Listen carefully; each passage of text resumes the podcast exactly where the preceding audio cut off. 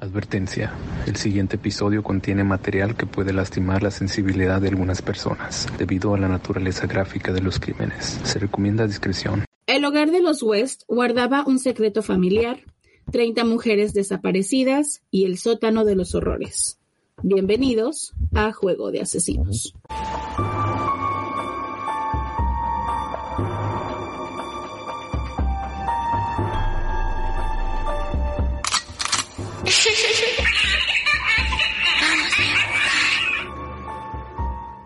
Familia, ¿cómo están el día de hoy? Hello, Kiki, ¿cómo estás? Hola, muy bien, Martita. ¿Y tú cómo estás? Better, Ujú, better. Eso es bueno. Quiere decir que vamos mejorando. ¿Tú estás mejor? You're better.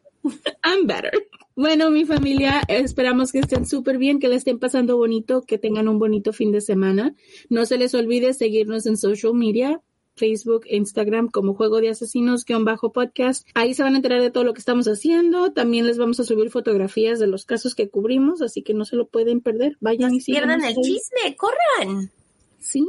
También, por favor, por favor, les pedimos un favorzote de sus grandes, no del verde, como dice mi hermana, pero les pedimos que por favor corran a iBox, suscríbanse y lleven a sus amigos, a sus vecinos, a los vecinos de los vecinos, a quien encuentren ahí, díganle, estas chicas son super fabulous, ¿o no? Mentira, pero it's okay. It works. También no se les olvide que tenemos nuestra tienda de mercancía por si quieren encontrar algo ahí que les guste, una taza, una cortina de baño, una mochila, una bolsa, lo que ustedes quieran, hasta stickers. Así que por favor no se les olvide checar nuestro link. Y también no se les olvide que tenemos las mecenas y mil gracias a las personas que ahora están ahí, que nos están ayudando cada mes. Mil gracias, los queremos muchísimo. Y si ustedes quieren comp- comprarnos un- una tacita de café a Kiki y a mí, también pueden ayudarnos ahí con las mecenas. Se les agradecería muchísimo.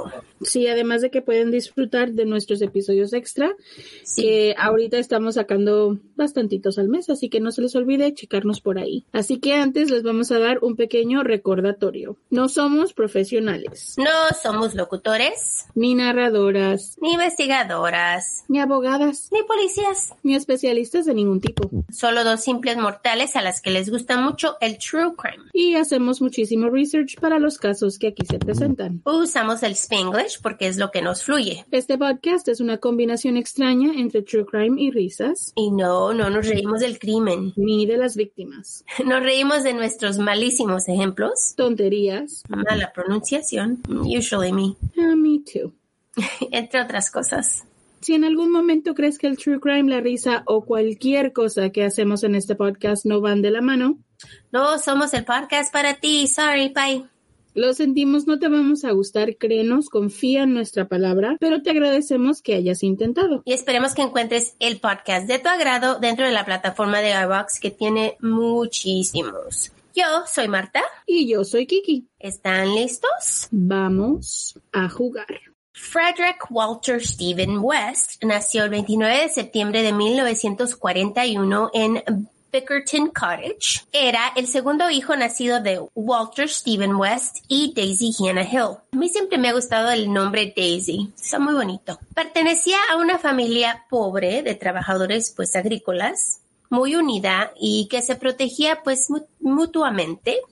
Su padre era pues un poquito duro, disciplinario, ¿no? Y su madre una sobreprotectora. En 1946 la familia se mudó a Moorcourt Cottage, donde el padre de Fred trabajaba como pastor, ordeñador y mano de cosecha. La cabaña no tenía electricidad y se calentaba con una chimenea de leña. Para 1951 la madre de Fred había dado a luz a ocho hijos. Yikes.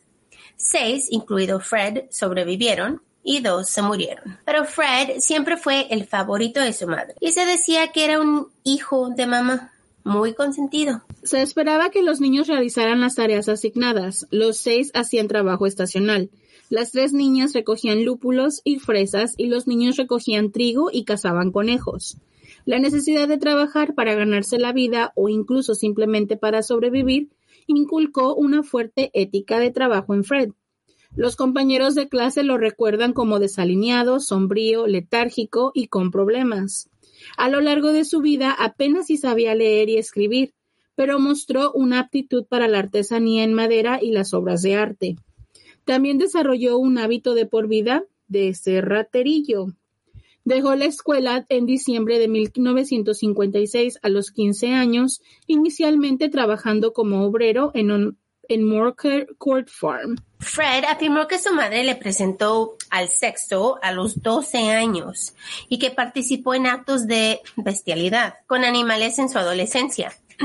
Que su creencia en el incesto era normal, pues esto se debió al incesto de su padre con las hermanas de Fred. Él asegura que su padre les inculcaba do what you want, just don't get caught doing it o haz lo que quieras mientras nadie sepa lo que estás haciendo. El hermano menor de Fred, Doug, descartó estas afirmaciones como pues unas fantasías por parte de Fred.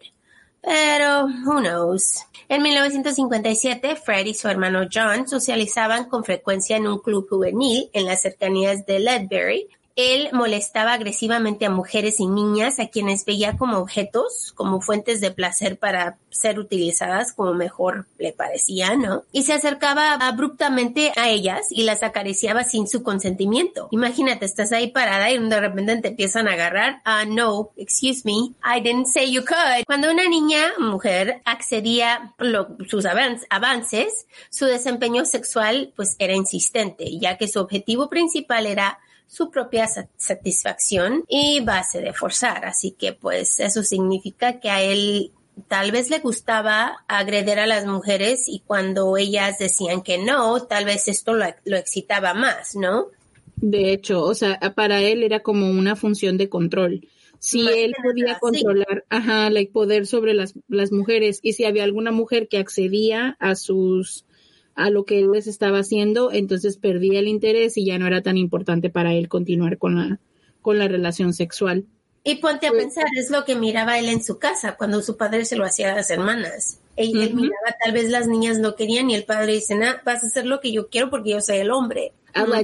Además también la madre, se supone que la madre lo abusaba sexualmente desde los 12 años en adelante. Entonces, esta idea del sexo forzado, de, de no tener como el consentimiento de la otra persona para hacerlo, creo que es algo que se le está forjando en la mente, ¿no? Pues poco después de cumplir 17 años, él se compró una motocicleta y a los dos meses tuvo un accidente grandísimo que lo puso en coma por ocho días. Sufrió una fractura de cráneo, un brazo roto y una pierna rota. Estuvo inconsciente durante siete días y caminó con aparatos ortopédicos durante varios meses. Debido a este incidente, él desarrolló un miedo extremo a los hospitales y su familia explicó que después del accidente tenía ataques de ira muy constantemente. Después de recuperarse del accidente, Fred conoció a Catherine Bernadette Costello, de 16 años, apodada Grina. Ella había tenido problemas con la policía desde que era muy pequeña y cuando conoció a Fred era una ladrona consumada y experimentada. Se convirtieron en amantes casi de inmediato, pero la aventura terminó cuando ella tuvo que regresarse a casa en Escocia unos meses después. Fred rápidamente dirigió su atención a otra parte y metió la mano por la falda de una mujer joven que estaba junto a él en una escalera de incendios en un club juvenil local. Ella quedó lo suficientemente impresionada con el gesto y como para tirarlo por la escalera de incendios, cayendo del segundo piso y perdiendo el conocimiento, que si me preguntas a mí era qué bueno, ¿no? He deserved it. Eso. En el otoño se golpeó la cabeza y perdió el conocimiento. El impacto duradero y el comportamiento de Fred sugirió que entre esos incidentes y el accidente de motocicleta había sufrido de algún daño cerebral que es lo que pasa también con muchos chicos que juegan fútbol americano, tanto que se pegan en la cabeza. En 1961, Fred y su amigo robaron una correa de reloj y cajas de cigarrillos de una joyería y fueron atrapados con la mercancía en ellos. Fred y su colega fueron multados. Este fue solo el comienzo de sus problemas. Unos meses después fue acusado de embarazar a una niña de 13 años que era amiga de la familia West. Fred se mostró poco dispuesto a cooperar y él no creía que había algo malo en abusar sexualmente a las niñas Y según él, cuando estuvo en la corte, él dijo, bueno, es todo lo que hace la gente, ¿no? O sea, es como que era totalmente normal para él. Like, si me dices a mí, like, I don't know how the fuck you think that's normal. Right. Que la gente va a ir por la vida abusando de niñas y dejándolas embarazadas. I just don't know how that's normal. But okay. Esta actitud y el escándalo que siguió provocó una grave ruptura con la familia. A Fred se le ordenó que buscara otro lugar para vivir. Alejándolo ahora de su familia, se tuvo que poner a trabajar en proyectos de construcción. No pasó mucho tiempo antes de que lo atraparan robando otra vez en estos mismos sitios y teniendo relaciones sexuales con chicas jóvenes. Fue juzgado el 9 de noviembre y aunque estaba disgustada por las acciones de su hijo, Daisy había estado preparada para testificar en su defensa. En el juicio, el médico afirmó que sufría de ataques epilépticos y en consecuencia salió sin una sentencia de la cárcel. ¿Eso qué tiene que ver con, con esto? Trataron de decir como la... Que hagas un, un- una persona sexual y una persona que ataca niñas. ¿Really? Es una enfermedad, no es una cosa mental. pues así lo, así lo utilizaron en la corte y le funcionó. Wow. Para los 20 años, Fred West era un abusador de menores, un ladrón convicto y una total vergüenza para su familia. Gran parte de la familia de Fred efectivamente lo repudiaba. Su madre lo, lo desterró de la casa y él se mudó a la casa de su tía Violet.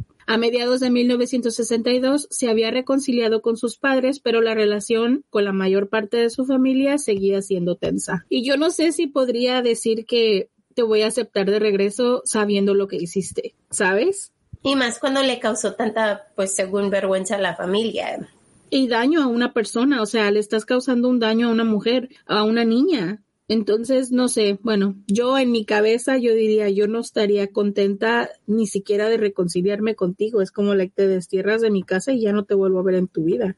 Ese verano su novia Rina Costello regresó a Escocia y tuvo una relación con Fred de inmediato. Parecían bien empa- emparejados. Rina no era una chica normal, sino una, una delincuente con experiencia que de adolescente tenía pues muchos antecedentes de prostitución y de robo. Solo un detalle fue que Rina estaba embarazada de un conductor de autobús asiático y esto pues, pues trajo un poquito de complicaciones a la relación. Pero en secreto se casaron en noviembre de ese año y el único invitado fue el hermano menor de Fred, John. La pareja inicialmente vivía en la casa de la tía de Fred y luego se mudaron a Coatbridge, donde Fred trabajaba como conductor de furgoneta de helados.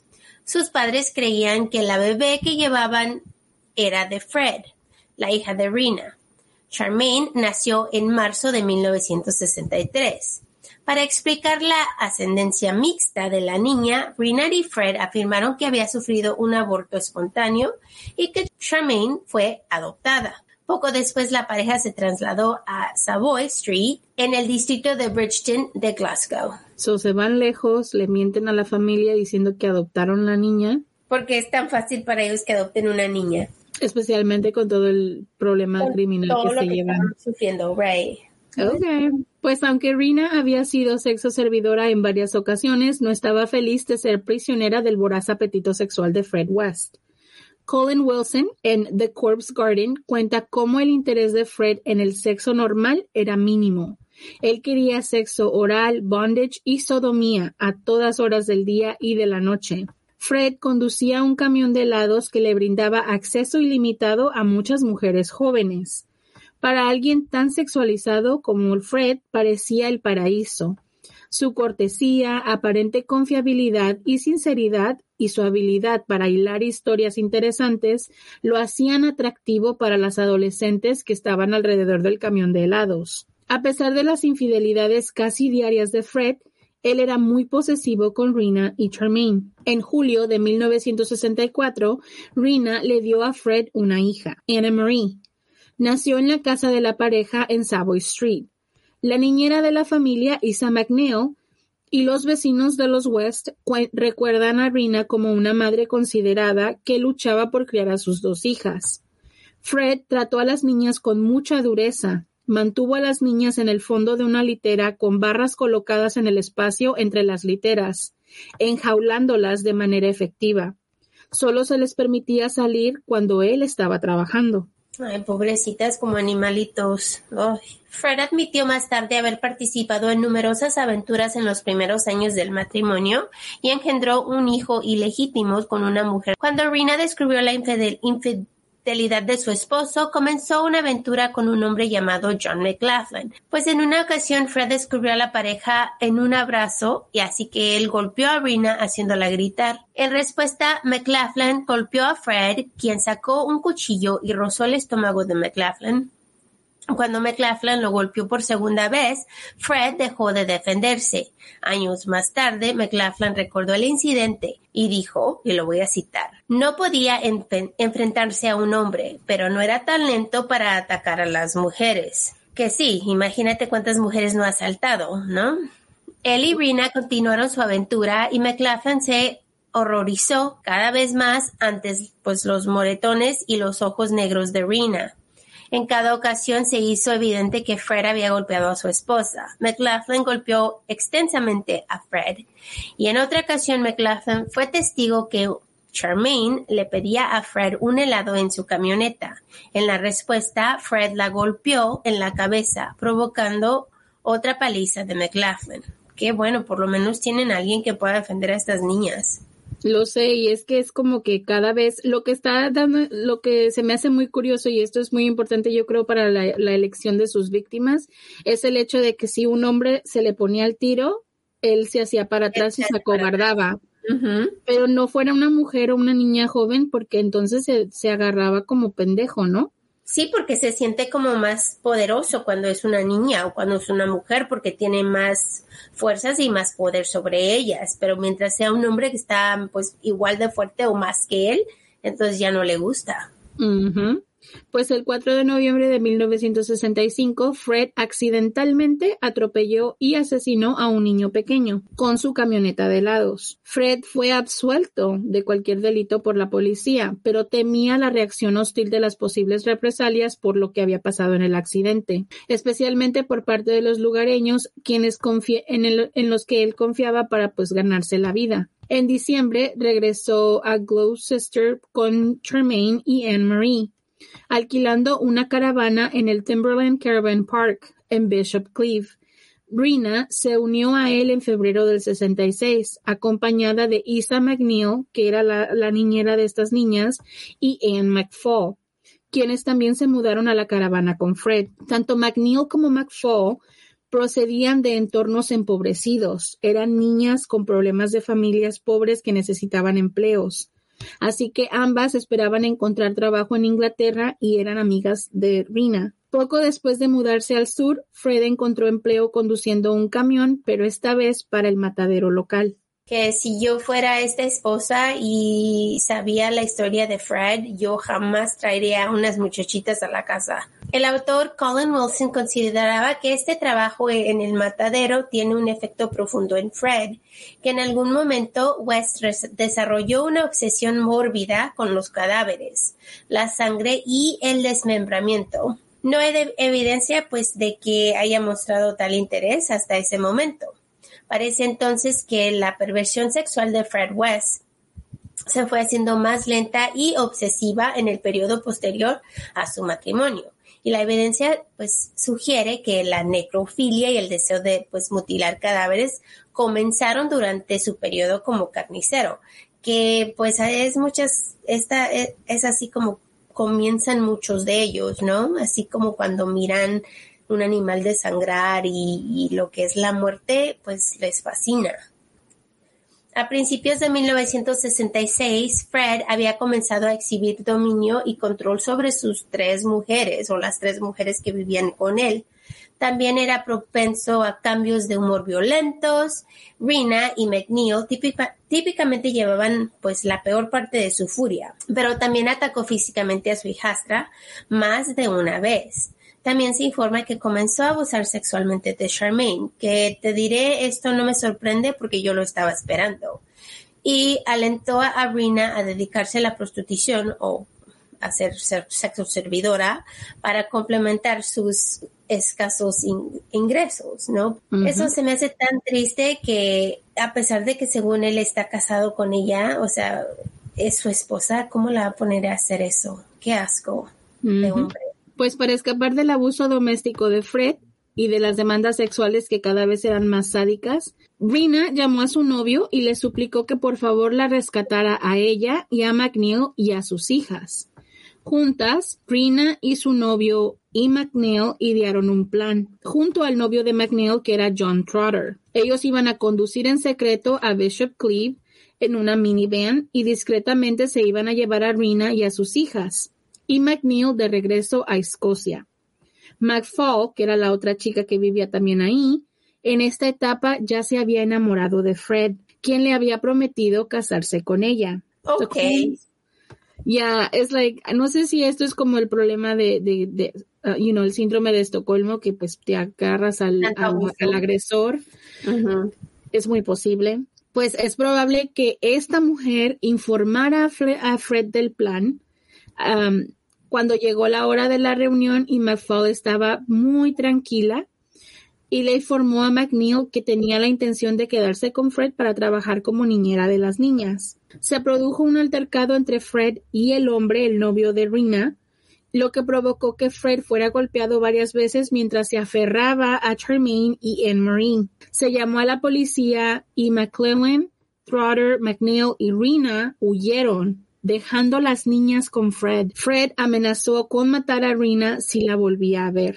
I'm sorry, pero no, no voy a dejar a mis niñas con este hombre tan cochino. Para garantizar el bienestar de sus hijas, Rina viajaba con frecuencia a Inglaterra para visitar a Charmaine y Anna Marie, mientras vivían con Fred en Bishop's Cleeve. A pesar de mantener inicialmente una amistad con McFall, Rina pronto comenzó a resen- resentirse por su presencia matriarcal alrededor de sus hijas.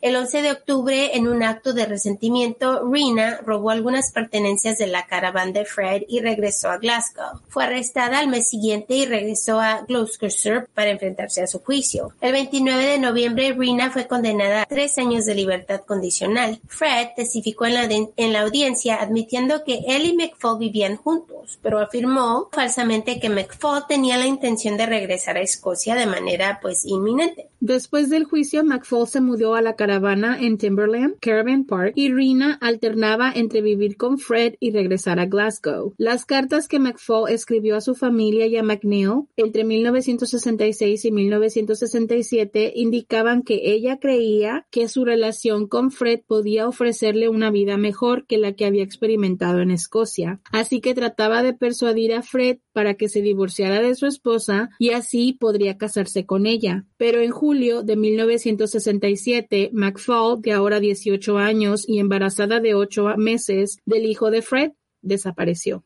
Nunca se informó a nadie de su desaparición. Al mes siguiente, Rina volvió a vivir con Fred y la pareja se mudó a Lake House Caravan Park. Su relación inicialmente mejoró, pero Rina se fue al año siguiente, dejando nuevamente a las niñas bajo el cuidado de este hombre. En estas ocasiones, cuando Fred no tenía una mujer que supervisara y cuidara a las niñas, las ponía temporalmente bajo los cuidados de servicios sociales de Gloucester.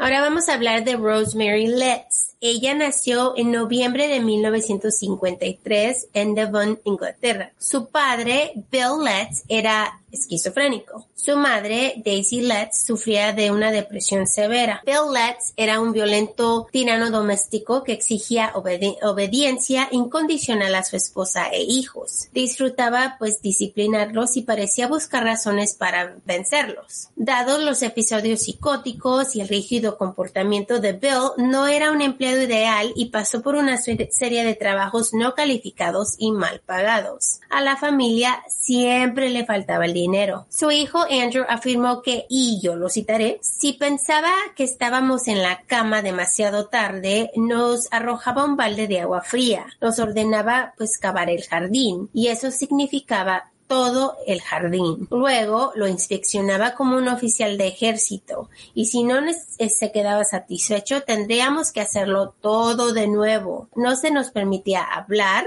y jugar con niños normales. Si hacíamos ruidos, él iría por nosotros con un cinturón o un trozo de madera. Él te golpearía hasta que mamá se interpusiera entre nosotros. Entonces ella se escondería bien. Ay, Pues después de dar a luz a tres hijas y un hijo y tratar de lidiar con su violento esposo, la depresión fue cada vez más profunda y así que resultó en su hospitalización en 1953. Fue tratada con terapia de electroshock y poco después de varios de estos tratamientos que suministraron corrientes eléctricas al cerebro, Daisy dio a luz a Rosemary. Se desconoce el efecto que tuvo esta terapia de electroshock en su hija que crecía en su útero. Sin embargo, Howard Sones en su libro Freddie Rose describe cómo Rose era diferente de otros niños. Desarrolló el hábito de meterse en su catre si la colocaban en un, en un cochecito sin el freno puesto, se mecía tan violentamente que el cochecito se deslizaba por la habitación. Cuando se hizo un poco mayor, Rose solo movió la cabeza, pero lo hizo durante horas y horas. Fue uno de los primeros indicios de que, en palabras de la familia, era un poco lenta. A medida que Rose crecía desde pues que era una bebé hasta una niña pequeña, balanceaba la cabeza durante horas hasta que parecía ser hipnotizada a sí misma en la semiconciencia. Es curioso como los autores de la época se referían a términos muy deplorables a lo que hoy en día pues estaríamos todos de acuerdo, son problemas de salud mental muy severos. Así que me imagino que ahora se cuidaría, cuidaría a la niña de otra manera, ¿no? Claro, además que yo pienso que estos, no estoy segura, obviamente yo no soy experta en el tema, pero siento que esta, el movimiento de cabeza, el estar siempre fija en un solo, siento que tiene algo que ver con autismo en algún, en alguna parte del espectro, o incluso si no es esto, es muy severo. Y aunque, y, y, decir que no es esto, o, si no fuese, si no fuese autismo, yo pienso que también los electroshocks que le dieron a la madre afectó en el desarrollo de, you know, de su cerebro de la niña. Entonces, yo siento que sí hay un problema severo un problema mental muy severo y obviamente los autores de la época, todos los que redactaban los, los libros y cuando se refieren a ella, cuando era menor, hablan como si fuera una desvalida o algo así, pero en realidad es como no entendían lo que realmente era una, lo que era el problema de salud mental y la severidad en lo que estaba ella. Bueno, ponte a pensar, eso lo que le hacían a las personas que según necesitaban ayuda pues mental en esos tiempos de electroshock era horrible. Era una de las cosas más horribles que le podían hacer a un humano porque eh, no solo era hacerles eso, pero era causaba muchos daños a ellos. Imagínate tener a un bebé que estar embarazada con un bebé, tal vez eso le dañó el cerebro al bebé porque electroshock te está dando shock al sistema. Dosey Rosie es como la llamaban. Supuestamente no era muy inteligente, pero tenía rasgos muy bonitos. Ojos grandes marrones, tez clara y atractivo cabello castaño. A medida que crecía desarrolló una tendencia al sobrepeso. Sin embargo, Rose fue lo suficientemente inteligente como para convertirse en la consentida de su padre. Siempre hacía lo que él deseaba de inmediato, de ese modo, ella sola recibió el cariño paterno y se escapaba de las golpizas.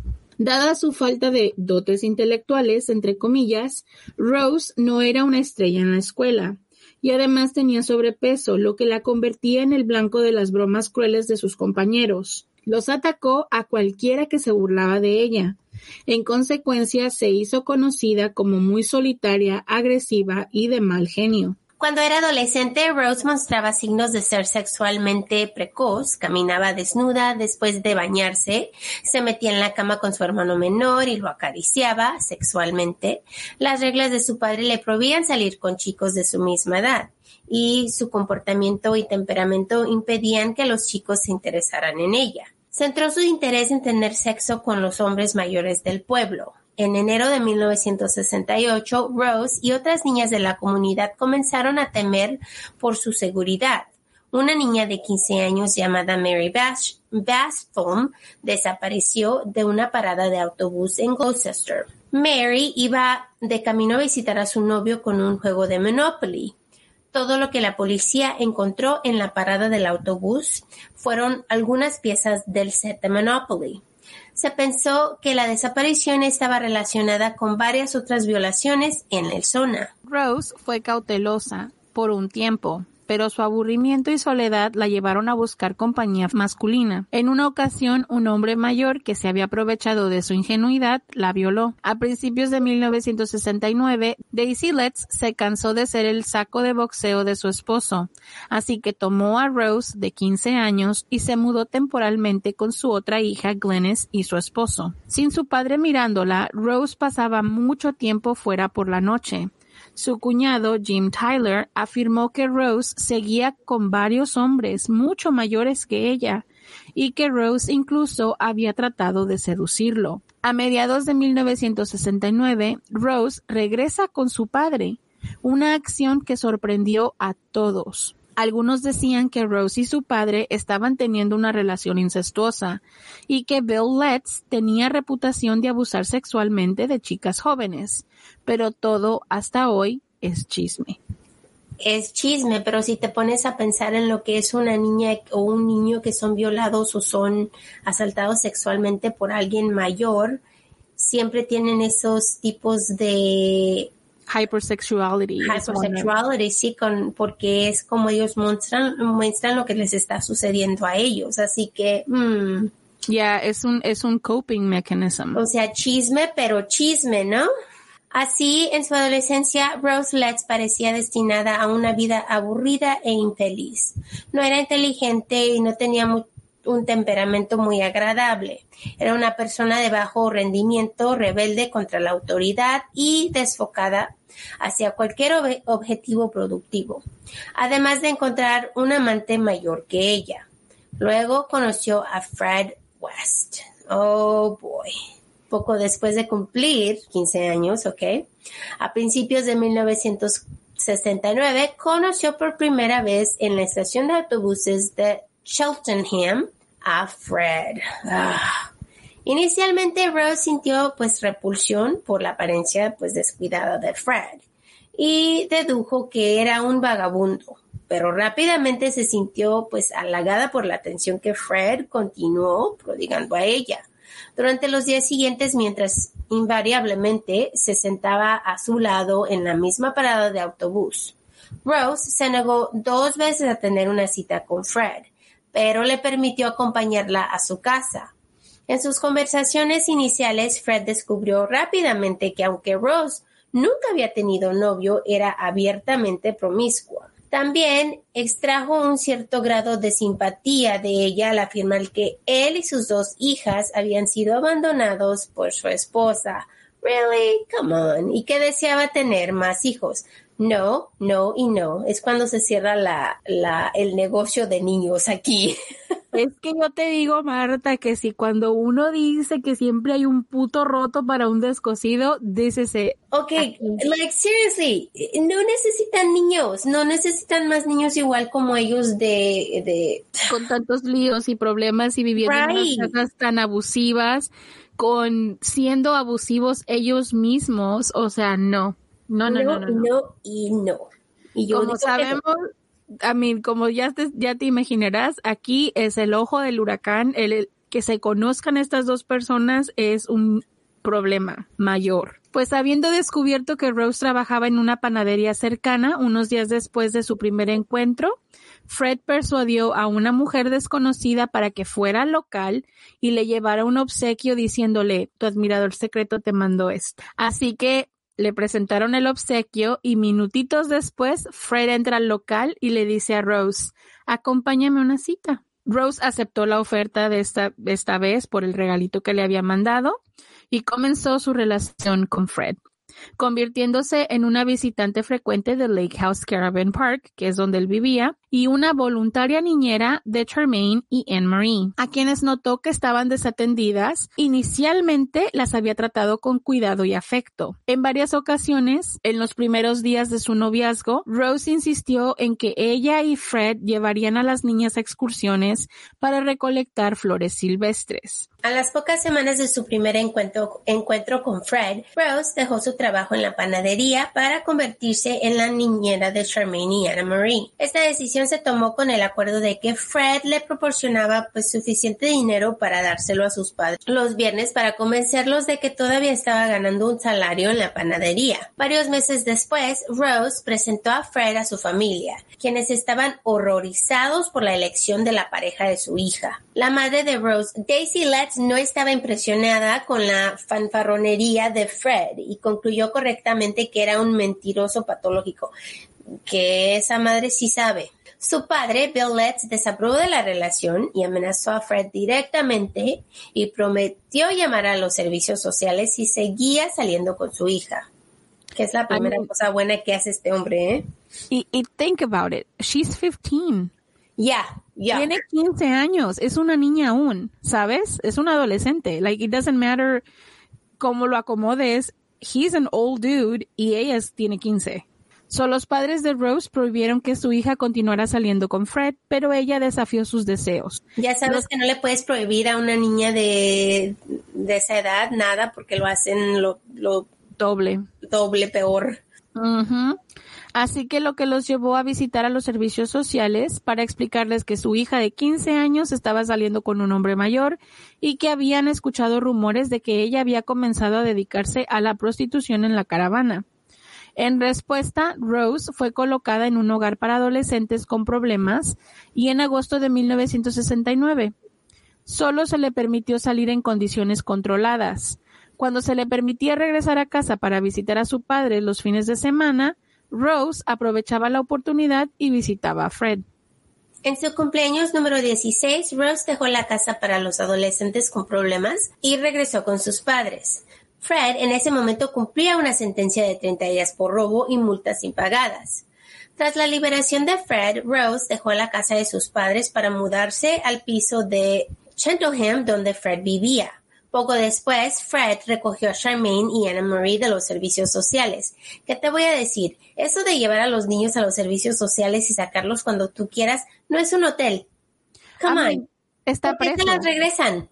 I don't know. Está preso, o por eso se las llevaron. Y cuando sí, pero si estás preso, ¿no crees que se las van a quitar para siempre? Come on. Te las llevo porque estoy en la cárcel y las recojo cuando salga. I, don't know. No es un daycare. I know. Bill, Bill Letts hizo un último esfuerzo para evitar que su hija viera a Fred. Y un cirujano de la policía examinó a Rose en febrero de 1970, quien confirmó que estaba embarazada. Oh, of course. En respuesta, Rose fue nuevamente puesta bajo cuidado, pero fue dada de alta el 6 de marzo en el entendimiento de que pues interrumpiría su embarazo y regresaría con su familia. En cambio, Rose optó por vivir con Fred, lo que provocó que su padre prohibiera a su hija volver a poner un pie en su casa. Tres meses después, la pareja abandonó el piso de Chen. tres meses después, la pareja abandonó el piso donde vivían y se trasladaron al piso de planta baja de una casa en Midland Road. El 17 de octubre de 1970, Rose dio a luz a su primer bebé una hija a la que llamaron Heather Ann. Dos meses después, Fred fue encarcelado otra vez por el robo de llantas de un automóvil y un disco de impuestos de vehículos. Permaneció encarcelado hasta el 24 de junio de 1971. Mientras cumplía esta condena de seis meses y medio, Rose, que acababa de cumplir 17 años, se ocupó de las tres niñas y se les dijo a Tremaine y Anne Marie que se refirieran a Rose como su madre. Según Anne Marie West, ella y Charmaine fueron sometidas con frecuencia a críticas, palizas y otras formas de castigo durante el tiempo que vivieron bajo el cuidado de Rose en Midland Road.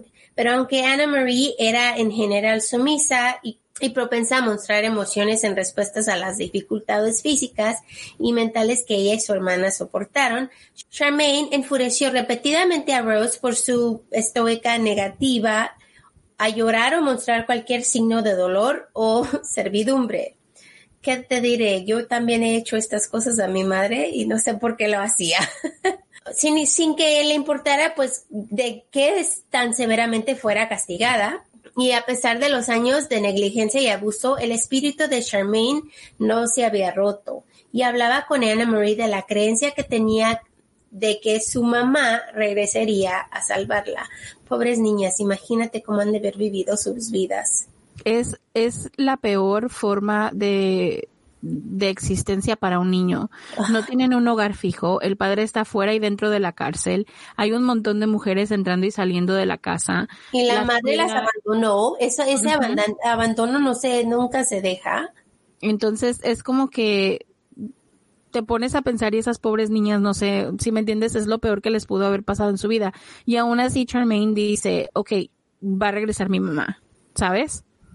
Una amiga de la infancia de Charmaine, llamada Tracy Gills, que había vivido en el piso superior de esa misma casa, recordaría más tarde un incidente en el que ella había entrado a la casa de los West sin previo aviso. Encontró a Charmaine desnuda y parada en una silla amordazada, con las manos atadas a la espalda con un cinturón, mientras Rose estaba al lado de la niña con una gran cuchara de madera en la mano. Según la niña, Charmaine había estado tranquila y despreocupada, mientras que Anne Marie estaba junto a la puerta con una expresión en blanco en su rostro.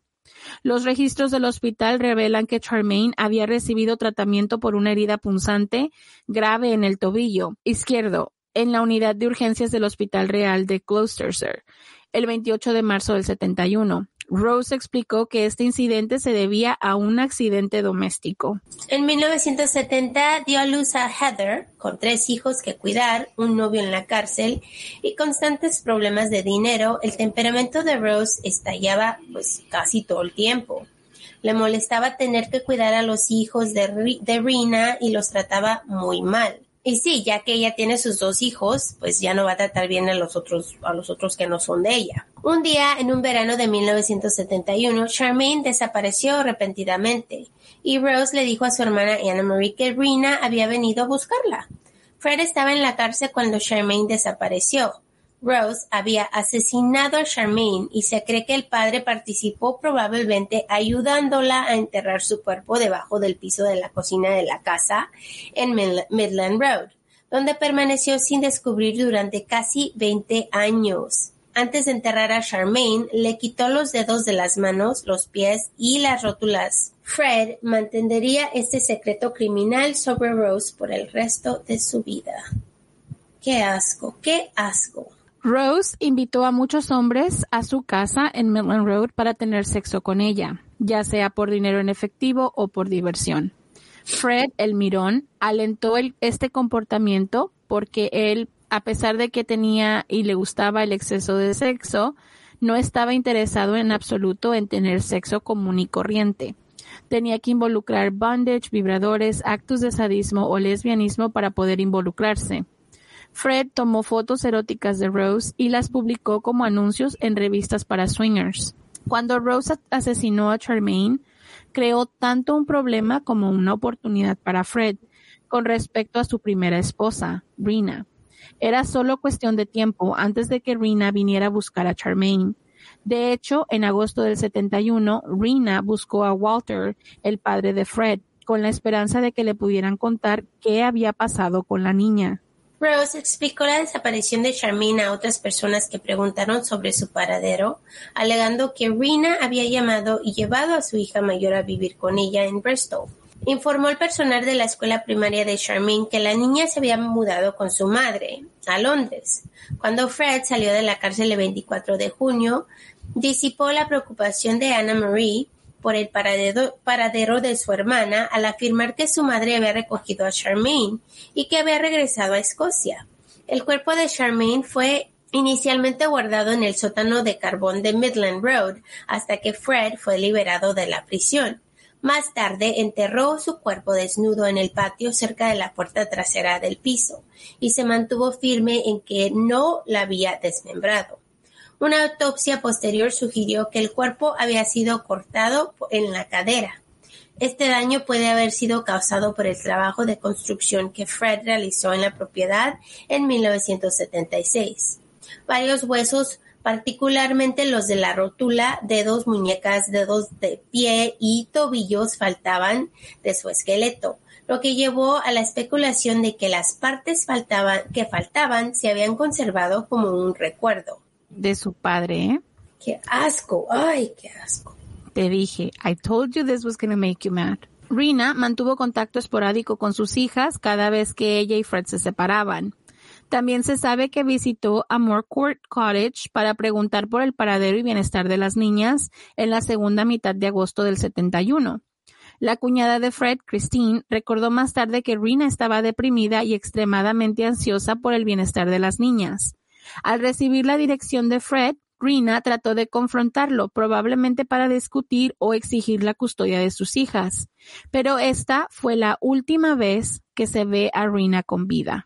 Se cree que fue asesinada por estrangulamiento, posiblemente en el asiento trasero del Ford Popular de Fred, y probablemente en estado de ebriedad. Cuando se descubrió su cuerpo, se encontró un tubo de metal con sus restos, lo que dejaba la misma posibilidad de que hubiera sido inmovilizada y sometida a agresión sexual antes de su asesinato.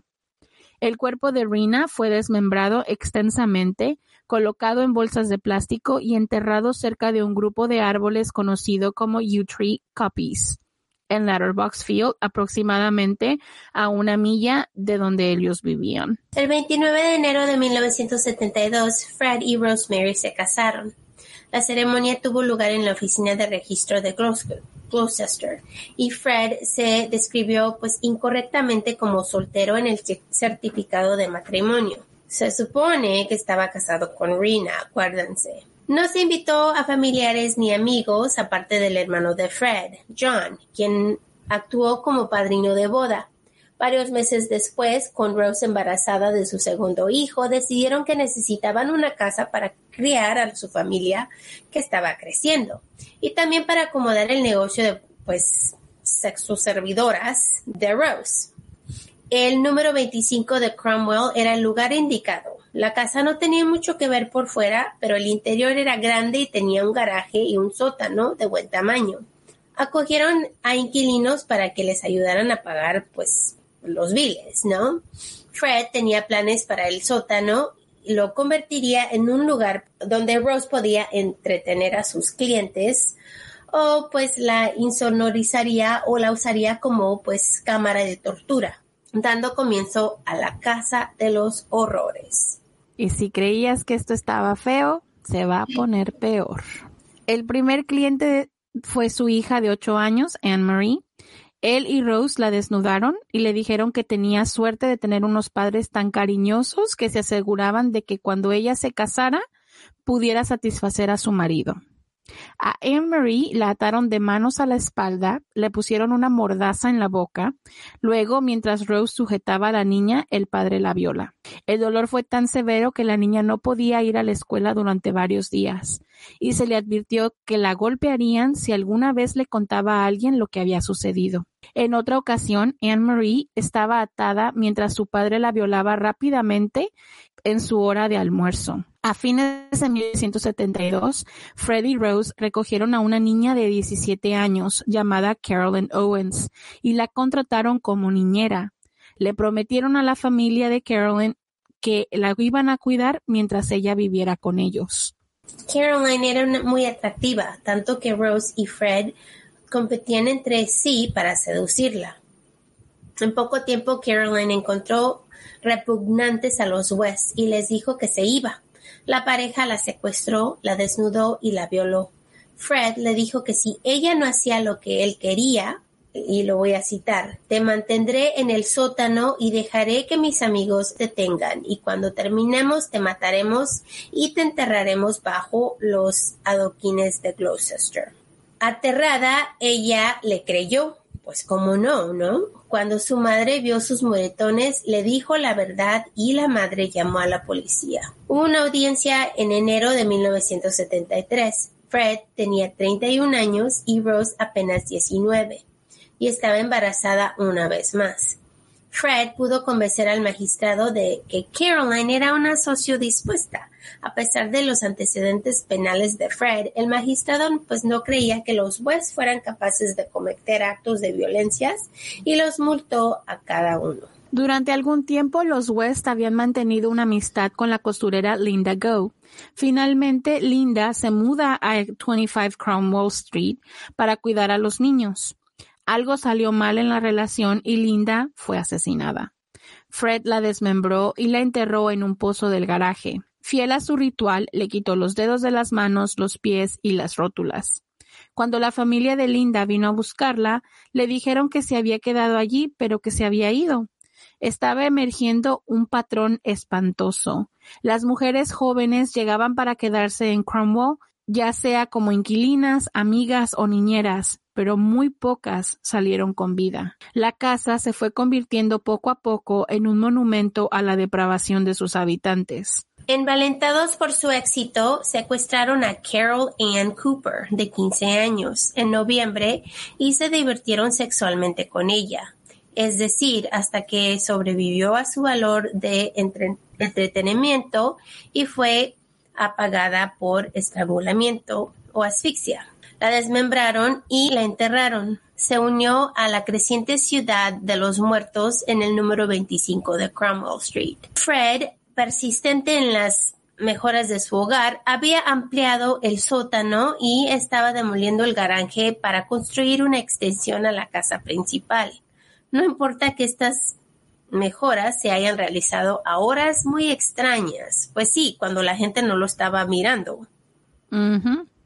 Poco más de un mes después, la estudiante universitaria Lucy Parrington se había ido de su casa de su madre para pasar las vacaciones de Navidad. El 27 de diciembre fue a visitar a una amiga que estaba discapacitada y se fue a tomar en autobús después de las 10 de la noche. Tuvo la desgracia de encontrarse con Freddie Rose, quienes probablemente la dejaron inconsciente y la secuestraron. Al igual que Carol Ann Cooper, fue torturada aproximadamente una semana y después asesinada, desmembrada y enterrada en los proyectos de construcción de Fred. Se cortó mientras desmembraba a Lucy y tuvo que ir al hospital por puntos el 3 de enero de 1975. Lucy, como Carol Ann Cooper, fue reportada como desaparecida, pero no había nada que vinculara a las dos chicas con los West. Entre abril de 1974 y abril de 1975, tres mujeres jóvenes Therese Siegenthaler, 21, Shirley Hubbard, de 15, y Juanita Mott, de 18, corrieron la misma suerte que Carol Ann Cooper y Lucy Parrington. Sus cuerpos, torturados y desmembrados, fueron enterrados bajo el piso del sótano de la casa de los West. La esclavitud se estaba convirtiendo en, un gran, en una gran emoción para Freddie Rose. La cabeza de Shirley había sido envuelta por completo con cinta adhesiva y le había insertado un tubo de plástico en la nariz para que pudiera respirar. Juanita fue sometida a una esclavitud aún más extrema. A Juanita la amordazaron con una ligadura hecha de dos calcetines largos de nylon blanco, similares a los que usaba Rose. Un sostén y dos pares de medias, un dentro, uno dentro de la otra. Luego la amarraron con trozos de, de cuerda cubierta de plástico del tipo que se usa para el tendedero. La cuerda se usó de manera complicada, con lazos atados alrededor de sus brazos y muslos, ambas muñecas, ambos tobillos y su cráneo, horizontal y verticalmente, hacia atrás y hacia adelante a lo largo de su cuerpo hasta que solo pudo retorcerse como un animal atrapado. Luego los jueces sacaron una cuerda de dos metros y medio con un nudo corredizo que formaba una soga. Probablemente se utilizó para suspender el cuerpo de Juanita de las vigas del sótano. Entre más y más horribles se hacen estas, estos putos. ¡Ay, qué asco! Son unos verdaderos hijos de puta los dos. Por increíble que parezca con este osario en su sótano, Fred siguió atrayendo a la policía con continuos robos y cercas de bienes robados. Fred tenía que seguir robando para pagar sus proyectos de mejora del hogar, entre comillas. Sus proyectos eran necesarios para mantener los monstruosos hábitos de su esposa y de él mismo cubierto con capas de concreto. En 1976, los West trajeron a una joven designada como Miss A por los tribunales de un hogar para niñas rebeldes. Llevaron a la señorita A a una habitación con dos chicas desnudas que estaban prisioneras allí. Ella fue testigo de la tortura de dos niñas y fue violada por Fred y agredida sexualmente por Rose. Una de las chicas que vio a la señorita A fue probablemente Anne Marie, la hija de Fred, que era un blanco constante del sadismo sexual de la pareja. Como si la violación y tortura de Fred a su hija no fuera suficiente, trajo a casa a sus amigos para tener sexo con ella. En 1977, el piso de arriba de la casa había sido remodelada para permitir varios huéspedes. Una de ellas era Shirley Robinson, de 18 años, una ex sexoservidora con inclinaciones bisexuales. Shirley desarrolló relaciones con Freddie Rose y quedó embarazada del hijo de Fred después de que Rose estuviera embarazada también de otro hijo de uno de sus clientes, mientras Fred estaba contento de que Rose estuviera embarazada de un niño mixto. Rose no se sentía cómoda con que Shirley cargara el niño de Fred. Shirley pensó, pues, tontamente que podría desplazar a Rose en la vida de Fred, y en el proceso puso en peligro su propia existencia.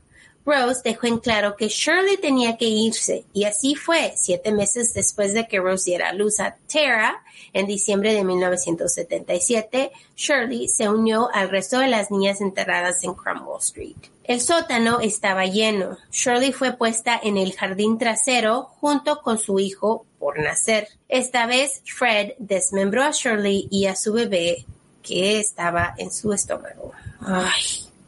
Imagínate asesinar a una mujer embarazada que ya está tan, ay no, el bebé, imagínate, qué. No, es que a esta gente no le importa, le vale un puto pepino todo lo que está pasando. O sea, ellos es como que eres una amenaza para mí, ah, ya no me estoy divirtiendo con lo que estamos haciendo, mm, te mato y ya.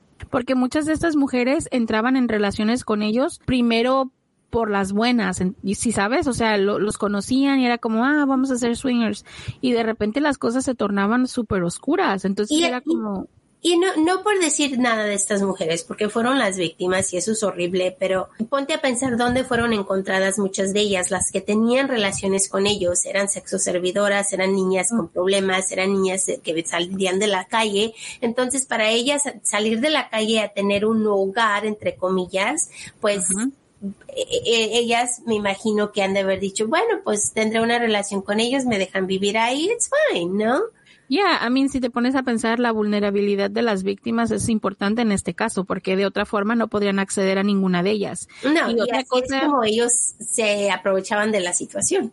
Exacto, además de que eran chicas muy jóvenes y todos sabemos que cuando tienes cerebro de adolescente no es lo mismo que tener cerebro de adulto. Entonces eran mucho más fáciles de eludir y traer a este, pues, a esta casa de horror que tenían estos dos. Pues en noviembre del 78, Rose y Fred tuvieron otra hija y la llamaron Louise, haciendo un total de seis hijos. Fred también embarazó a su hija Anne Marie, pero el embarazo ocurrió en su trompa de falopio y tuvo que ser interrumpido. En mayo del 79, el padre de Rose murió de una enfermedad pulmonar. Así que varios meses después, los West estaban a la altura de sus viejos trucos y asesinaron a una adolescente con problemas llamada Allison Chamber. Después de que la violaron y la torturaron, al igual que Shirley, Allison fue enterrada en el cementerio desbordado del jardín trasero. Los niños estaban al tanto de lo que sucedía en el hogar. Sabían que Rose era una sexoservidora y que Anne Marie estaba siendo violada por su padre. Cuando Anne Marie se mudó a vivir con su novio, Fred centró sus avances sexuales en Heather y May. Heather resistió a su padre y fue golpeada por ello. So, una vez que Anne Marie sale de, del, del, problema de su casa, del yugo de sus padres, tiene que ahora una víctima nueva. Una nueva víctima. En junio de 1980, Rose dio a luz a Barry, el segundo hijo de Fred. Por otra parte, en abril de 1982, Rose dio a luz a Rosemary Jr., que no era hija de Fred. En julio de 1983, Rose dio a luz a otra hija que llamaron Luciana. Rose se volvió cada vez más irracional y golpeó a los niños sin provocación. El estrés de tantos niños en la casa pasó pues factura al mal humor de Rose. Y sí, imagínate, tantos niños y ella los cuida sola, eso es muchísimo. Heather le contó a su novia sobre los avances de su padre, los asuntos de su madre y las palizas que recibió. La novia le dijo a sus padres que eran amigos de los West y la vida de Heather estaba en peligro. Después de que sus padres la, la asesinaran, les dijeron a los niños que se había ido de casa. Fred le pidió a su hijo Steven que lo ayudara a cavar un hoyo en el jardín trasero, donde Fred luego enterró, el cuerpo desmembrado de Heather. Así que no solo ellos, pero también los niños están empezando a hacer estas cosas. Imagínate. Rose desarrolló su negocio de prostitución publicitando en revistas especiales y ella y Fred estaban buscando a mujeres a las que pudieran llegar para participar en sus diversas perversiones, así como para trabajar de sexo servidoras, bajo la dirección de Rose. O sea que ya querían ser pimps. Una de estas mujeres Catherine Halliday se convirtió en un elemento fijo en la casa de los West y vio de primera mano los trajes negros de esclavitud y las, y las máscaras que habían coleccionado, además de látigos y cadenas, con una buena razón. Catherine se alarmó y rápidamente rompió su relación con ellos. A medida que pasaba el tiempo, Fred y Rosemary se preocupaban cada vez más por crear una fachada mínima de respetabilidad no porque les importara lo que la gente pensara de ellos, sino porque estaban preocupados del conocimiento de lo que estaba sucediendo en esa casa y pusiera en peligro su libertad. La larga racha de suerte estaba llegando a su fin. Una de las muchachas que Fred había violado con la ayuda de Rose le contó a su novia lo que sucedió. La novia fue a la policía y el caso fue asignado a, un a una detective de policía muy talentosa y persistente llamada Hazel Savage. Qué buen nombre tiene, ¿eh? Hazel conocía a Fred de sus días con Rena y recordaba las historias que Rena le había contado sobre las perversiones sexuales de Fred. El 6 de agosto de 1992, la policía llegó al 25, al 25 Cromwell Street con una orden de registro para buscar pornografía y evidencia de abuso infantil encontraron montañas de pornografía y arrestaron a Rose por ayudar en la violación de una menor. Fred fue arrestado por violación y sodomía de un menor. Hazel Savage se puso a trabajar entrevistando a familiares y amigos de los West. Cuando habló con Anna Marie, escuchó por primera vez la impactante historia sobre cómo había sido abusada tan severamente. También expresó su preocupación por Charmaine, a quien Hazel había conocido por sus experiencias con Rena. Por fin, por fin. Toda la mierda está saliendo. Hazel tenía todo lo que necesitaba para presentar cargos de abuso infantil, pero necesitaba investigar un poquito más a fondo la desaparición de Charmaine, Rena y Heather. Hazel no estaba satisfecha de que Heather hubiera desaparecido así nada más sin dejar rastro. Los registros de seguros e impuestos mostraban que Heather no había estado empleada ni había visitado a un médico en cuatro años, o había abandonado el país, o de que estuviera muerta. Los niños más pequeños fueron retirados de Rose y puestos a cargo del gobierno.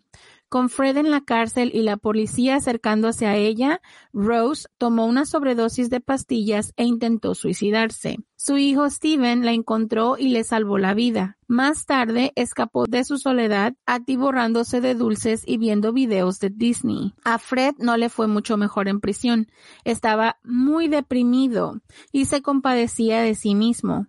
En realidad, su suerte estaba aguantando por el momento. El caso contra los West colapsó cuando dos testigos clave decidieron no testificar en, contra de ellos, pero sembraron la semilla de su descubrimiento. La extraña e inexplicable desaparición de Heather estaba firmemente implantada en la mente de Hazel Savage. Y todos sabemos que a veces toma esa persona, ese oficial de policía, ese investigador que dice, no, es que aquí no me cuadra y voy a seguir buscando. Y así literal como su apellido, she's a savage and she's gonna go and Hazel se hizo cargo del caso y lanzó una investigación sobre el paradero de Heather. Cuando no se encontró rastro de la niña, Hazel temió que fuera cierto el rumor de que Heather estaba enterrado bajo el patio. Los niños fueron interrogados repetidamente. Fred los había amenazado con que si no guardaban silencio terminarían bajo el patio como Heather. El detective John Bennett estuvo al cargo del caso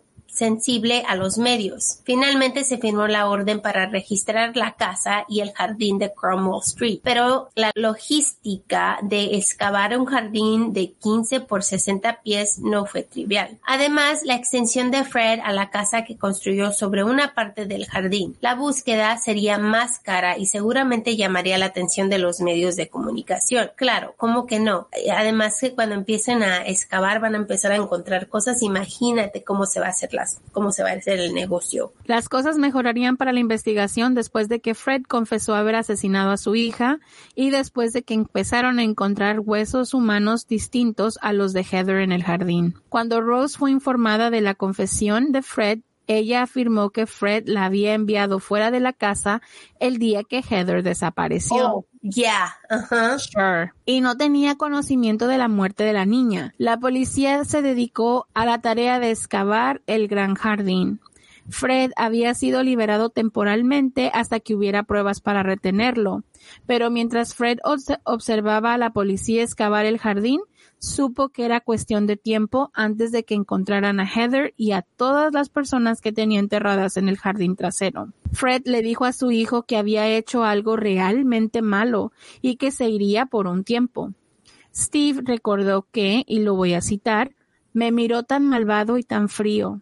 Esa mirada me atravesó. Finalmente la policía encontró los restos de una joven desmembrada y decapitada. Luego se encontró otra víctima. Cuando la policía se enteró de la desaparición de Shirley Robinson, el alcance de la investigación se amplió. Para proteger a Rose, Fred se atribuyó la responsabilidad de los asesinatos él mismo. Fue acusado de los asesinatos de Heather, Shirley Robinson y la tercera mujer, mujer aún no identificada. Además, se abrió una investigación sobre la desaparición de Rina y Charmaine. Por alguna razón, Fred decidió contarle a la policía sobre las niñas enterradas en su sótano. Fred admitió haber asesinado a las niñas, pero no haberlas violado. Estas chicas sostuvo querían tener sexo con él. Right.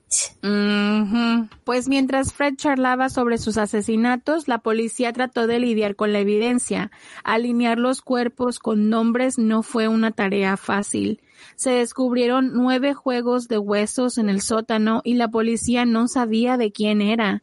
Fred no fue de mucha ayuda, ya que no podía recordar los nombres ni detalles de algunas de las mujeres que había recogido. Teniendo en cuenta las muchas mujeres que desaparecen cada año, se tuvo que hacer un trabajo extenso para poder hacer así coincidir los informes de las personas desaparecidas con los restos. A medida que se desarrolló el caso, Rose abandonó a Fred para salvarse. Trató de posicionarse como una víctima de un asesino, pero no fue particularmente convincente. La policía trabajó continuamente para vincularla a los crímenes. Los cuerpos de Rina, Anna McFall y Charmaine fueron encontrados mientras Fred continuaba cooperando con la policía. Los restos de McFall fueron encontrados enterrados en el borde de un campo de maíz entre Much Marco y Kempley en junio de 1994. Sus extremidades habían sido cuidadosamente desarticuladas y muchos huesos de falange faltaban en su cuerpo, probablemente retenidos, como recuerdos. Su feto también puede haber sido cortado de su útero. Fred inicialmente negó haber matado a McFall, pero le confió a un visitante después de su arresto que la había apuñalado hasta la muerte después de una discusión. Esta explicación es inconsistente con el hecho de que sus muñecas fueron encontradas con secciones de cordón de bata envueltas alrededor de ellas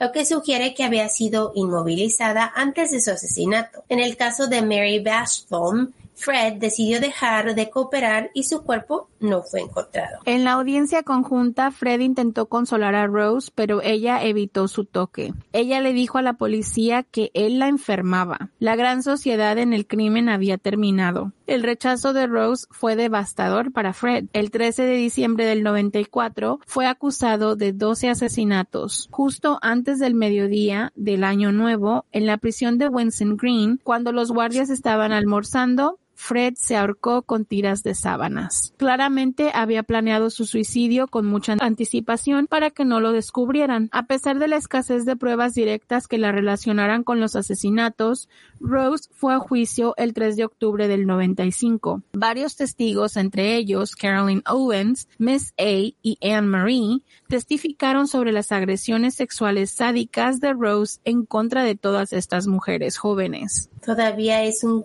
mendigo cobarde este hombre que se termina su vida propia. Ay, qué asco de hombre. El objetivo de la acusación dirigida por Brian Levinson era construir una red de pruebas circunstanciales de la culpa de Rose.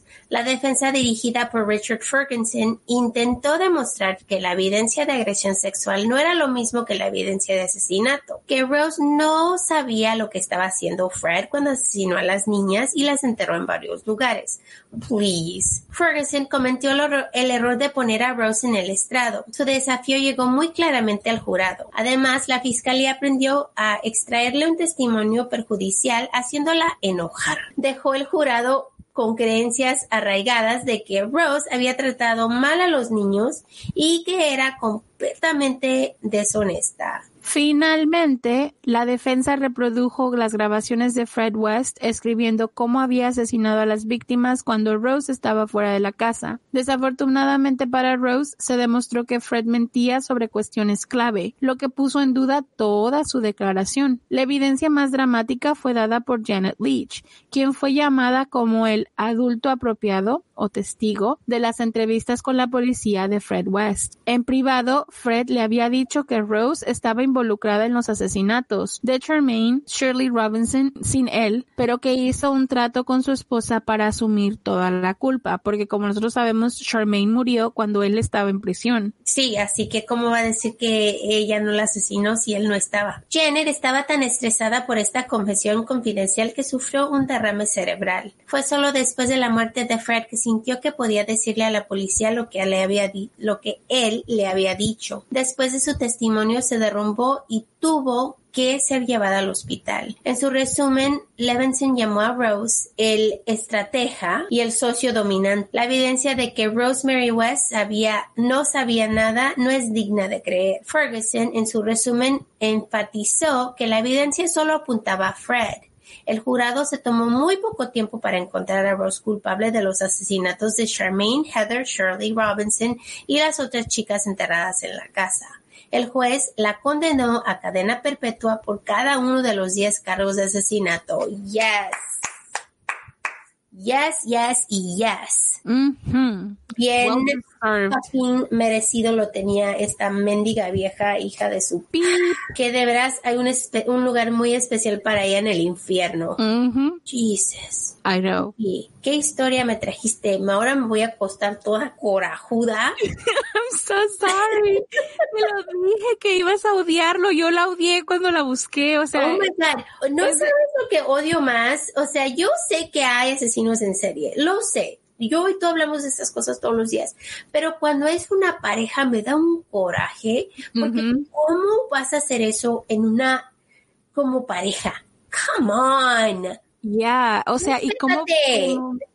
incluso también, o sea, el hecho de que, por ejemplo, a veces pensamos, porque yo a veces me pongo a pensar en esto y digo, son una pareja, a lo mejor le voy a dar el beneficio de la duda de que uno de ellos es, no es dominante, que uno es dominante y el otro no. Pero en este caso es como que los dos son unos hijos de puta, o sea, los dos son agresivos, son personas que tienen problemas mentales, obviamente, y no estoy diciendo que todas las personas con problemas mentales van a hacer esto, pero es que es como, ¿sabes cuál es la puta mezcla que está ocurriendo aquí? Y sabes que los dos son personas malas y entonces es como la mentalidad de la manada, ¿no? E, e, es uno y el otro, uno lo hace y el otro es like, yeah, do it. Y, entre más y más y más, más feos se hacen los crímenes. Y, al final del día... las, uy, las porras. Ajá, y al final del día es como, los dos son igual de fucking sádicos, los dos son igual de, o sea, la, la mente retorcida, horrible que tienen no sé, este caso ha sido de los casos que más coraje me ha dado cuando lo busqué, cuando lo investigué, lo odié, aborrecí a esta pareja, aborrecí todo porque dices, no importa, a veces digo, no importa cuánto me cuentes su niñez y sus upcoming y todo su background, porque al final de cuentas digo, hay personas que tienen un background muy complicado y no hacen esto. Right. Solo porque tienes una niñez complicada no significa que tienes que cometer estos crímenes y más y más feos cada vez. Come on. Eh, y, dormir cada noche así con ti misma después de hacer algo tan horrible. Come on. Y a pesar de que ella agarraba a la niña mientras él le hacía cosas, ¿qué tipo de madre es ella? Una puta de esas de primero. Wow. Yeah. Like, wow. Just angry. Sí, un coraje, un coraje que cuando escuchas los que, lo que le sucede a estas personas, así como que sientes gusto y luego te sientes mal por sentir gusto porque dices, oh my god, karma me va a agarrar, pero igual. I know, es que a veces dices, yo, o sea, yo les voy a decir, si a mí me dices, le van a dar la pena de muerte, yes, like, yes, do it. ¿Sabes? Like, no voy a, no voy a estar hesitant about it porque ellos hacían sufrir a la gente, que es otra cosa que, es otra cosa que incluso también le estaba, estaba comentando cuando estaba, eh, cuando estaba investigando este caso, que yo decía, es que hay veces, por ejemplo, hay asesinos que cometen el crimen y después hacen lo que quieren con sus víctimas, right? Y por lo menos la dignidad de la víctima y el hecho de que esté consciente de lo que le está sucediendo, pues se pierde, ¿no? No que lo haga mejor, pero se pierde. Pero en este caso es como, duraban semanas torturando a las muchachas, semanas, o sea, imagínate el terror, tener que vivir todo esto y acabar de todas maneras asesinadas por estos pendejos. O sea, de verdad que es de esos casos que me vuelan la cabeza porque una persona que tortura, eso ya es un animal completamente diferente, ¿sabes? Alimentarte del dolor y de y del, del sufrimiento humano de otra persona es like I can't. I just, I just can't. Yo me pongo a pensar en estos niños que estaban en la casa mirando todo esto. Digo, pobres niños, ahora tienen esto en su mente para toda su vida, porque si tenían a estas chicas ahí abajo y las tenían torturadas y amarradas, imagínate lo que no escuchaban los niños y tal vez... Oh, absolutamente todo. absolutamente todo. Qué asco de personas, asco, asco, asco. Y eso de que se quitó la, vida, la vida a él era un, cobarde, de mierda. Principio, desde el principio un cobarde hasta el final un cobarde. Ojalá esté sufriendo lo mismo que él hizo sufrir a sus víctimas donde esté. Sí, que esté revolcando como lombriz el hijo de puta. hijo de su... Me enojaste, ya me voy. Y ahora sí, acompáñenos a nuestro siguiente segmento.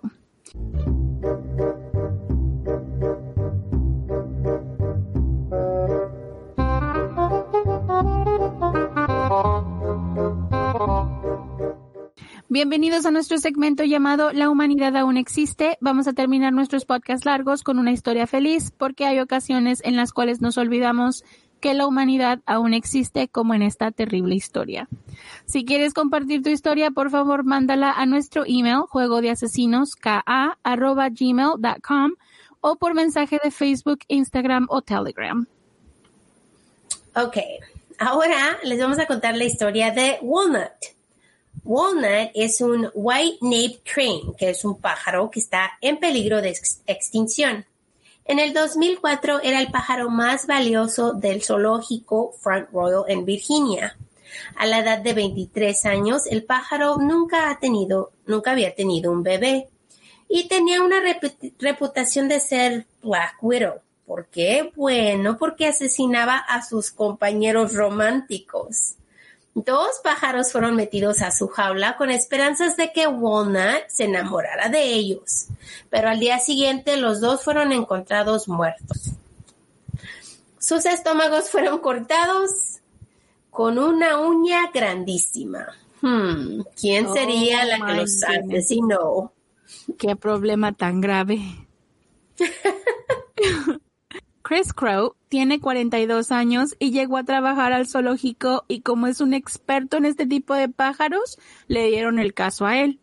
Cuando recién llegó, todos le dijeron que tuviera muchísimo cuidado, porque Walnut tenía un genio, un carácter del demonio. Imagínate. Walnut nació el 2 de julio del 81 en Baraboo, Wisconsin, y ella era el pájaro número 7 que había nacido en ese centro en ese verano. Los voluntarios la llamaron Walnut solo porque eso era lo que estaban comiendo cuando ella nació. La fundación estaba tratando de producir más aves porque estaban a punto de extinguirse y querían mejorar la población. Y estos pájaros son muy diferentes a los otros porque ellos imprimen pues en humanos. Y esa es una cosa que, que es peligroso, ¿no? Especialmente cuando están en extinción. Así que el zoológico tiene mucho cuidado cuando ellos nacen. Estaba pasando tantas cosas cuando ella nació que se cree que los cuidadores pues tal vez la cargaron con ellos y le dieron de comer a mano. Así que pues en vez de dejarla a que se uniera a sus otros pajaritos, ellos la trataron como un bebé ya saben que tenemos ese problema nosotros los humanos. y dicen que por eso ella se imprimió, imprimió a los cuidadores, que eran pues personas, y es por eso que él, ella asesina a sus parejas, porque ella cuando los mira, no los ve como pájaros igual a ella, ella los ve diferentes, porque según ellos, ella no sabe que ella sabe. Ella no cree que es un pájaro, ella cree que es un humano. es un humano. Así que cuando Walnut conoció a Crow, él era el encargado de 17 pájaros y 36 patos. Pero Walnut es muy diferente a todos los otros, así que ella no le tenía miedo a él. El trabajo de los cuidadores del zoológico es atender a los animales y en ocasiones inyectan a estos pájaros para fertilizar los huevos. En una de estas ocasiones, Crow hizo esto y poco después Walnut se enamoró de él. Crow notó que Walnut lo quería y a que pues ella le ponía mucha atención cuando él llegaba y en ocasiones ella le bailaba. Así que en una ocasión Walnut lo invitó a bailar y estos pájaros tienen un baile muy raro, así que él lo conoce como cuidador de, de, de aves y él aceptó el baile. Ahí es donde comenzaron el romance. Ella se imprimió en él y cada que lo mira le da mucha emoción, así como ojitos de corazones, ¿no? Y desde el día que se conocieron, Walnut y Crow han tenido cinco niños.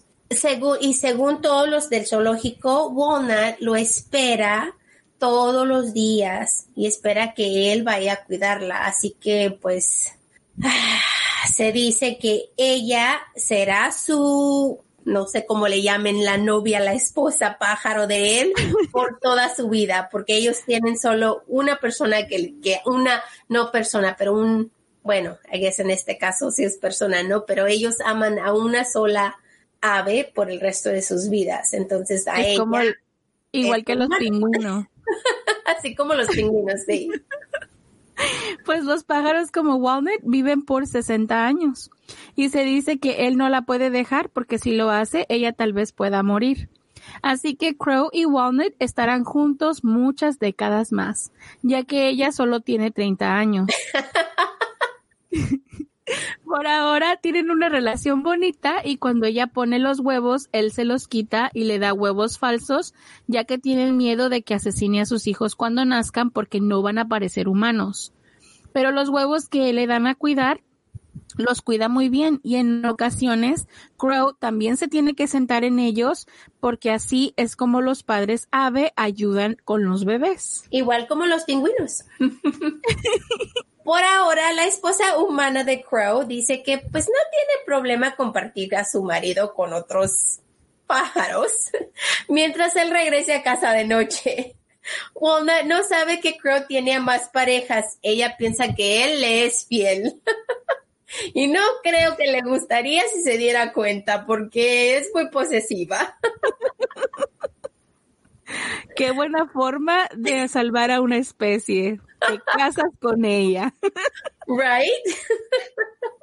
Me encanta. Esa es una historia que me gusta mucho. Sí. Cuando me la diste dije, ok, hay que hacer la historia de Kiki, un pájaro que está enamorado de un humano. Pero ve, la humanidad existe, estamos haciendo, estamos tratando de preservar una especie y este hombre está dedicado. You do you gotta do. A preservarlo casándose con el ave. I mean. That's the ultimate, that's the ultimate gift. Eso, pobre mujer que tiene que compartirlo. Hey, ni modo, por 30 años todavía, porque el ave todavía le quedan 30 años por vivir. Así que si han llegado hasta aquí, déjanos un pingüino, un emoji de pingüino o un pajarito, lo que quieran, pero si han llegado hasta aquí y nos han terminado con nosotros esta historia rara. Esperamos que estén súper bien. Pasen un bonito fin de semana. Así que tengan un lindo fin de semana y gracias por estar con nosotros porque sin ustedes no estaríamos aquí. Los queremos muchísimo. We love you guys. Bye. Bye. No olvides revisar nuestras redes sociales, Facebook e Instagram, donde aparecemos como Juego de Asesinos-podcast. Para ver fotos referentes a los casos que cubrimos y también los links a nuestra tienda de mercancía. Somos un iBox Original. Gracias por escuchar.